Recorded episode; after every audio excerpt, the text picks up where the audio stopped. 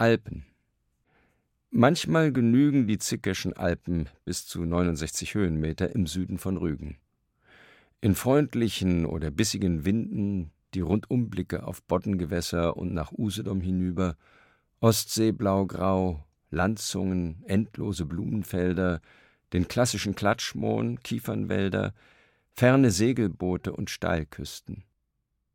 Gewiss trägt auch der trockene nördliche Humor, selbst auf der Landkarte von Alpen zu sprechen, zu den heiteren Empfindungen bei der Ankunft in dieser Landschaft bei. Alpensinfonie Ein älterer und ein junger Seiltänzer auf einer schwarzen Bühne bewegen sich auf einem Seil in Zeitlupe. 50 Minuten. Man hört die Alpensinfonie von Richard Strauss.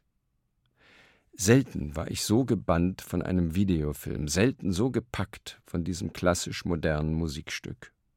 Es gelingt selten, eine Kunst mit einer anderen zu kombinieren. Crossover führt oft zu Cross-Kitsch. Und es gelingt nur dann, wenn die eine die andere nicht illustriert oder interpretiert, sondern ein Gegenbild setzt. Und wenn ein Videokünstler und Fotograf wie Christoph Brech am Werk ist. Die Straußsche Bergwanderung aus dem Ersten Weltkrieg wird ohne jedes Gipfelpathos zum Drahtseilspaziergang durch ein Jahrhundert und zur Übung im langsamen Schauen. Chapeau. Alphabet Kleines Lyrik-Alphabet 1963, herausgegeben vom legendären V. O. Stoms, hieß die erste Anthologie, in der Gedichte von mir erschienen. Etwa tausend Manuskripte unbekannter Autorinnen und Autoren steht im Vorspruch, wurden pro Jahr dem winzigen Verlag Eremitenpresse, den Stoms mit zwei, drei Adepten in Stierstadt im Taunusbetrieb zugesandt. Sie wählten 21 davon aus, nahmen von jedem vier Gedichte, setzten jede Zeile von Hand, reicherten das Ganze mit Collagen von Sigurd Kuschnerus an druckten auf der eigenen Presse Bogen für Bogen, falzten, schnitten und banden am Ende 250 Exemplare. Mehr zur Befriedigung der Autorinnen und Autoren als für den, der uns damals völlig wurscht war, den Markt. Von den 21 Namen, Jahrgänge 1931 bis 1944, zwei Frauen, 19 Männer, sind bis heute zwei bekannt, einer davon Guntram Vesper. Zwei weitere haben ein wenig publiziert, sind aber schon seit längerem im Literaturbetrieb unsichtbar geworden. Einer machte wenig beachtete Filme fürs Fernsehen. Aber die anderen 16, was ist aus denen geworden? Warum haben sie aufgehört? Sind sie an ihren Ansprüchen gescheitert oder an harter Kritik? War ihnen die Poesie ein Irrweg und warum? Fanden sie auf anderen Feldern solidere Zufriedenheit?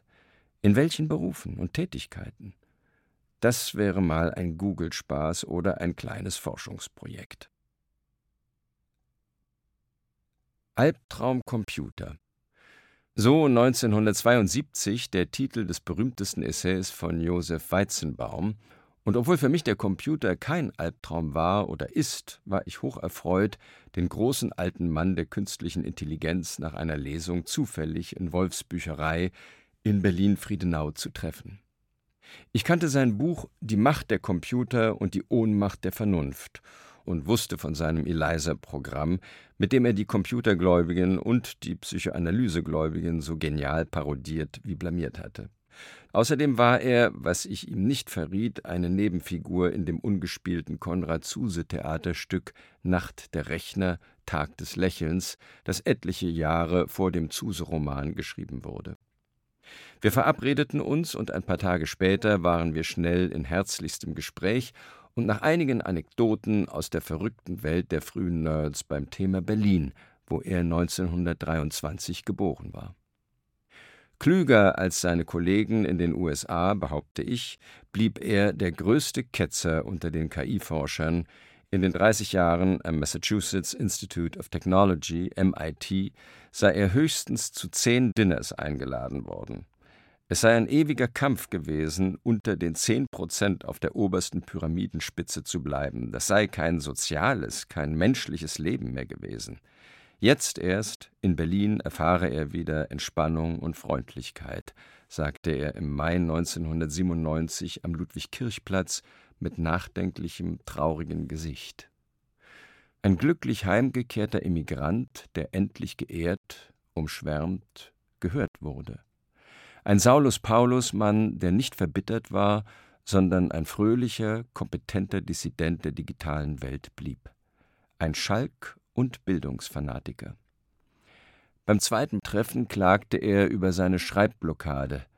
Mir fiel kein besserer Rat ein als Denken Sie an einen bestimmten Menschen, für den Sie das schreiben.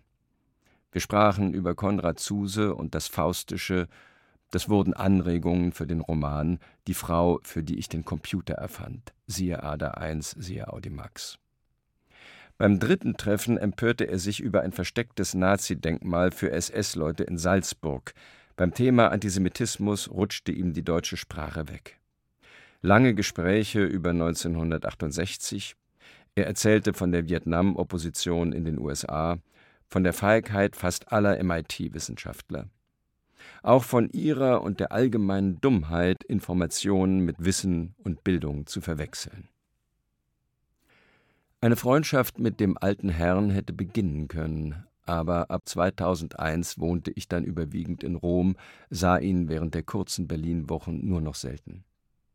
Als er 75 wurde, meinte er, nun habe er noch sieben Jahre zu leben. Es wurden zehn und gestand, eine Frau zu suchen. Nach allem, was ich weiß, fand er wieder eine Gefährtin. Der Albtraum Einsamkeit ist ihm erspart geblieben. Albtraum Krieg Ein tüchtiger Bauer, wie der Nachbar in Werder, Jakob Döring, in der Nazizeit gleichzeitig Ortsbauernführer und Schwager des Widerstandsmannes Dr. Großkurt, siehe Anneliese, wachte auch 20 Jahre nach dem Zweiten Weltkrieg noch jede Nacht schreiend auf von seinen Albträumen aus den Schützengräben des Ersten Weltkrieges. Doch darüber redete man nicht.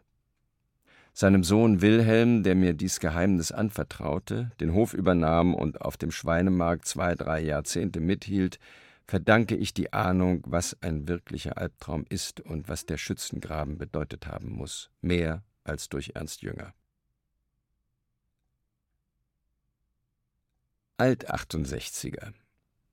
Ich will ja nicht wissen, wie andere, die nicht wissen, dass ich kein Alt-68er bin, sondern ein Alt-66er, über mich als Alt-68er herziehen. Aber eine Bemerkung dazu ist mir auch erlaubt. Eine Notiz aus dem Jahr 1993. Warum sehen gerade die Alt-68er so uralt aus? Zum Beispiel gestern Fritz Teufel, wie sein eigener Urgroßvater, so abgrundmüde, mit abgestandenem Witz. Eine der wenigen Ausnahmen, Daniel Cohn-Bendit hat die flinken, feurigen Augen und den Esprit behalten. Alte Klosterschule Gymnasium in Bad Hersfeld, wo Konrad Duden einst Direktor war und zum Duden wurde. Hier in der altsprachlichen Klasse begann die Karriere als schlechter Schüler, siehe ausreichend, 1953 bis 1957. Alte Landesschule Gymnasium in Korbach hier wurde nach einem Zwischenspiel von anderthalb Jahren inklusive Sitzenbleiben im Internat Melanchthon-Schule in Steinertal, Kreis Ziegenhain, die Karriere als schlechter Schüler, siehe ausreichend, fortgesetzt, in den letzten vier Klassen bis zum Abitur. Alten Rike Dr. Rike Alten, Rheumatologin und langjährige Tennispartnerin. Wir spielten beide so schlecht Tennis, dass es anderen eine Qual war, mit uns zu spielen. Folglich verabredeten wir uns etwa zehn Jahre lang zu entspannten, mittelsportlichen Sonntagabenden. Wir haben fast gleichaltrige Töchter und kämpften beide jahrelang um unsere missratenen Ehen, so wurde das eine sehr solide Freundschaft. Als ich 1999 mit meinem ersten Krebs, einem weit entwickelten Nierentumor, konfrontiert war, vermittelte sie die besten Fachärzte, siehe Ärzte, die mir das Leben retteten. Und bei den nicht wenigen Krankheiten danach hätten ohne die von ihr und Helmut Becker empfohlenen Fachleute die Nachrufe lange vor 2011 Büchnerpreis geschrieben werden müssen. Altenburg Die Spielkartenstadt, die Ingo-Schulze-Stadt, Neue Leben im östlichen Thüringen ist auch eine Großelternstadt. In Altenburg war das Regiment des Urgroßvaters von Quad stationiert. Bis 1914 lebte die Familie dort ihr beschaulich adliges Leben. Der Krieg änderte alles und verkomplizierte die Liebesgeschichten, auch die unserer Großmutter Hildegard von Quad, siehe die Liebesgeschichtenerzählerin mit dem U-Boot-Kapitän von der Lühe, siehe Adelbert. Als es endlich zur Hochzeit kam, Weihnachten 1917, war der Termin von dessen komplizierten Dienstplänen abhängig und die Niederlage allmählich absehbar. Der General und Brautvater war auf einer estnischen Insel eingeschneit. Nur mit größter Mühe ließ sich ein bescheidenes Festmenü zusammenstellen. So entstand das traurigste Hochzeitsfoto, das ich kenne. Uniformen, steife Frauen, ernste Blicke, kein Lächeln. In jedem Gesicht die stumme Empörung, dass der Tod so unerträglich nah ist, dass der Krieg nicht gewonnen wurde wie versprochen. Dennoch bleibt man in diesen Kreisen kaisertreu. Wenn es nicht so überheblich klänge, müsste man sagen, Kaiser dumm, stramm auf Befehle wartend, die nicht kommen. Auch solche Fotos trieben zum Fragen, zum Schreiben. Alter. Unser Blick auf die Wirklichkeit ist darum illusionsbereit und illusionsanfällig, denn er ist durch unsere Zukunft bestechlich. Diese Bestechlichkeit nimmt mit zunehmendem Alter ab, weil wir immer weniger Zukunft haben. Wer nichts mehr will, gewinnt kompensatorisch die Fähigkeit, viel zu sehen. Zuweilen verfügen alte Menschen über eine solide Schandmaulkompetenz. Man braucht im Alter keinen Mut mehr, um in Fettnäpfchen zu treten, weil man nicht mehr genug Zukunft hat, um wiedergetreten zu werden. Odo Marquardt, 1999 Alter St. Matthäus-Friedhof in Berlin-Schöneberg, wo drei Gesprächsfreundinnen liegen oder geistern. Libouche Monikowa, Rosetta Froncillo, Silvia Bowenschen. Nicht weit von ihnen die Brüder Grimm, Rolf Hochhuth, Rio Reiser, aber die haben mir weniger zu sagen als die drei klugen Frauen. Alternative Kurz nachdem ich drei Wochen nach dem Abitur Ende März 1963 in Berlin angekommen war, schickte ich verschiedene Gedichte an drei Literaturzeitschriften Alternative, Neue Deutsche Hefte und S. Fischers Neue Rundschau, die damals in Berlin von Rudolf Hartung redigiert wurde. Als Schüler ermuntert von den Zusagen dreier Herausgeber von Lyrik-Anthologien, Kleines Lyrikalphabet von V. O. Stomps, Das Atelier 2 von Klaus Wagenbach, Zeitgedichte von Horst Bingel, alle 1963, suchte der 20-jährige Student noch bevor er an der Uni eingeschrieben war, am neuen, völlig unbekannten Ort sogleich literarische Kontakte. Auch dies Vorpreschen lohnte sich. Alternative und Neue Rundschau druckten je zwei Gedichte, die in der Alternative erschienen schon im Juni neben denen von Johannes Bobrowski. Noch wundersamer war es, bald darauf eine Postkarte zu erhalten, die Redaktion wolle mich gern kennenlernen. Nach einem längeren Gespräch mit dem Lyriker Volker von Törne, dem Essayisten Reimar Lenz und dem Publizisten Stefan Reisner stellte sich heraus, dass die drei ihrer jahrelangen unentgeltlichen Arbeit müde waren, Herausgeber werden wollten und neue Mitarbeiter suchten. So kam es, dass ich als der nun für Lyrik zuständige Redakteur wieder nach Hause fuhr, in mein miefiges Untermietzimmer nach Steglitz. Doch die Tätigkeit als Zuständiger für Lyrik beschränkte sich auf ein einziges Heft.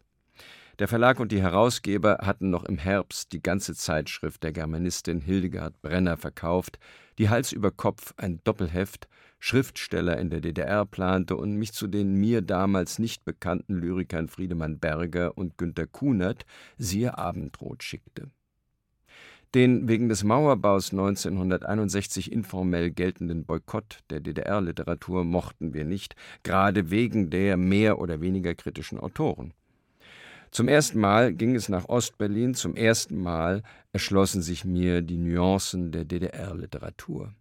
Das hatte Folgen, geschildert in meinen biografischen Skizzen, als die Bücher noch geholfen haben, 2012. Das Heft 3334, in dem erstmals Wolf Biermann, Volker Braun, Franz Fühmann, Hartmut Lange, Heiner Müller, Christa Reinig und andere im Westen gedruckt wurden, machte Furore. Aber da Hildegard Brenner aus der Alternative eine literaturtheoretische Zeitschrift machen wollte, stieg ich aus. Auf dieses Feld wollte ich auf keinen Fall. So war nach einem halben Jahr die Redakteurskarriere schon zu Ende. Die Alternative wurde ein Forum der französischen Strukturalisten, Dekonstruktivisten und anderer hochabstrakter und hochakademischer Isten. Altersmilde, altersradikal. Altersmilde gegenüber menschlichen kleinen Schwächen und bei Kleinigkeiten. Altersradikal gegenüber den grundsätzlichen ökonomischen, politischen Fragen. Darüber sind sich der jüngere, radikalere Robert Menasse, siehe Austern und Austrofaschismus, und der zehn Jahre ältere, mildere D. schnell einig, auf neutralem Boden, im altersfreundlichen Kopenhagen. Heute wäre zu ergänzen, altersmilde oder altersweise klingt zu harmonisch, zu passiv. Ich würde, was mich betrifft, vielleicht so differenzieren. Es gibt kein Muss mehr, kein Sollen, was Neugier auf die Welt und andere Menschen nicht ausschließt. Es gibt nur noch ich darf, ich möchte, wenn möglich.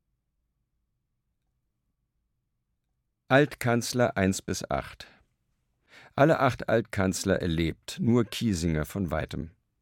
Was bliebe, sehr kurz gefasst über sie zu sagen? Adenauer, siehe Adenauer Konrad. Was war das für ein Vergnügen, die Sprache des zweiten Bundeskanzlers im Buch Wir Unternehmer über Arbeitgeber, Pinscher und das Volksganze 1966 zu analysieren, aufzuspießen und gnadenlos zu sezieren. Ludwig Erhard hatte auf dem Wirtschaftstag der CDU-CSU 1965 seine berühmte Rede gegen die Pinscher gehalten, voller Verachtung für Schriftsteller, die seine Regierung kritisierten und für die SPD warben. Im Buch in falsche Verse gesetzt las sich der Originaltext so. Heute ist das ja Mode, dass die Dichter unter den Sozialpolitikern sind. Das ist natürlich ihr gutes demokratisches Recht. Dann müssen sie sich aber auch gefallen lassen, so angesprochen zu werden, wie sie es verdienen, nämlich als Banausen und Nichtskönner, die über Dinge urteilen, von denen sie einfach nichts verstehen. Meine Damen und Herren, ich habe keine Lust, mich mit Herrn Hochhuth zu unterhalten über Wirtschafts- und Sozialpolitik, um mal ganz deutlich zu sagen, das Kind beim Namen zu nennen. Ich meine, das ist alles dummes Zeug. Die sprechen von Dingen, von denen sie von Tuten und Blasen keine Ahnung haben. Die begeben sich auf die parterreste Ebene eines kleinen Parteipolitikers und wollen in dieser Rolle mit dem hohen Grad eines Dichters ernst genommen werden. Nein, so haben wir nicht gewettet. Da hört der Dichter auf. Da fängt der ganz kleine Pinscher an, der in dümmster Weise kläfft. Und sofort mit Geschwurbel und Vorurteil ein Festmahl für den sehr jungen Sprachkritiker, der aus Erhards Rede und denen der CDU-Wirtschaftsbosse nur geschickt zu zitieren brauchte und polemische Anmerkungen einstreute, fertig war die Dokumentarpolemik und ein großer Gewinn an Selbstbewusstsein für den 23-jährigen Studenten, den amtierenden Bundeskanzler sowie die wichtigsten Bosse und Aufsichtsräte der Bundesrepublik entlarvt zu haben. Für Kiesinger gab es nur Verachtung, zugespitzt in der Kurzformel von Wolf Biermann, der Edelnazi-Kanzler. Weiter dachten wir damals nicht. Brandt, siehe Abschied von Willi. Nach Willy Brandt hatte Helmut Schmidt es besonders schwer, und wegen seiner scharfen Ablehnung jeder linkeren oder grüneren Meinung habe ich ihm eher misstraut oder ihn für einen Gegner gehalten. Dabei entwickelte sich mit dem Ende der Spektakel RAF zu seiner Zeit die Wertschätzung des Grundgesetzes, der Verfassungspatriotismus. Und erst bei der langen Arbeit an der Trilogie zum deutschen Herbst 1977, siehe Ahab, siehe Andrea, habe ich begriffen, in welchen Konflikten Schmidt steckte. So wuchs der Respekt für ihn. Schmählich, nach einem läppischen Papier des FDP-Grafen Lambsdorff über die wachsende Arbeitslosigkeit gestürzt zu werden, auch weil diese Zahlen unter der CDU-FDP-Koalition weiter stiegen. Später dann seine mehr oder weniger weisen Kommentare zur Weltlage mit provozierender Nüchternheit und Klarheit. Rätselhaft bleibt, weshalb die Deutschen Helmut Kohl immer noch für einen guten Bundeskanzler halten Nur weil er die Vereinigung geschickt gedeichselt hat? Das hätten andere deutsche Politiker wohl ähnlich gemacht wie er, vielleicht in manchem besser, aber hier soll nicht spekuliert werden. Man putzt ihn zum Denkmal, aber schweigt über seine größten Fehlentscheidungen, die bis heute zerstörerisch auf die gesamte Gesellschaft wirken. Die ideologische Weigerung, das Einwanderungsland Deutschland als Einwanderungsland wahrzunehmen und ein vernünftiges Regelwerk für Immigranten zu schaffen, siehe Ausländerproblem, Deutschenproblem. Zweitens die Korruption auf höchster Staatsebene. Wer sein Ehrenwort über seinen Amtseid und die Gesetze stellt, betreibt die Aufwertung des Lobbyismus auf allen politischen Ebenen. Könnte es sein, fragte 1999 Harald Martenstein, dass ausgerechnet der christliche Politiker Kohl durch sein Verhalten eine Tendenz verstärkt hat, die auf Dauer gesehen unser Leben zur neoliberalen Hölle macht? Es ist die Tendenz zu einer Gesellschaft, in der das Recht des Stärkeren regiert, eine Gesellschaft ohne Regeln, besser gesagt, mit nur noch einer einzigen Regel, jeder nimmt, was er kriegen kann. So auch Politiker, wie etwa die Antidemokraten Berlusconi und Orban in der Europäischen Volkspartei, um in Brüssel noch mehr Macht zu haben. Kohls Machtkopf saß so hoch und fest über seinem mächtigen Körper, dass man dem aufgepumpten Mann, zweimal stand ich neben ihm auf der Buchmesse, nicht einmal die Hand geben mochte. Rätselhaft bleibt auch, weshalb die Deutschen Gerhard Schröder immer nur für den Hartz-IV-Kanzler halten. Schon die bürokratische Bezeichnung Hartz IV für welche Arbeitsmarktreform auch immer hätte ein guter Kanzler nicht zulassen dürfen. Verheerend war, dass er dem aggressiven Finanzkapitalismus neue Freiheiten gab, Steuern für die Vermögenden senkte. Andererseits brachte Schröder mit den Grünen wie niemand vor ihm Einwanderungs- und Klimaregelungen voran und widerstand George Bushs Kriegslust auf den Irak, siehe Afghanistan, im Gegensatz zu seiner Nachfolgerin. Aber seit er 2004 gegen Ende seiner Kanzlerschaft Putin einen lupenreinen Demokraten nannte und dessen List, Tücke und Geld nicht mehr widersprach, wurde er verlogen und verkommen und riss damit die SPD in Abstiegsgefahr.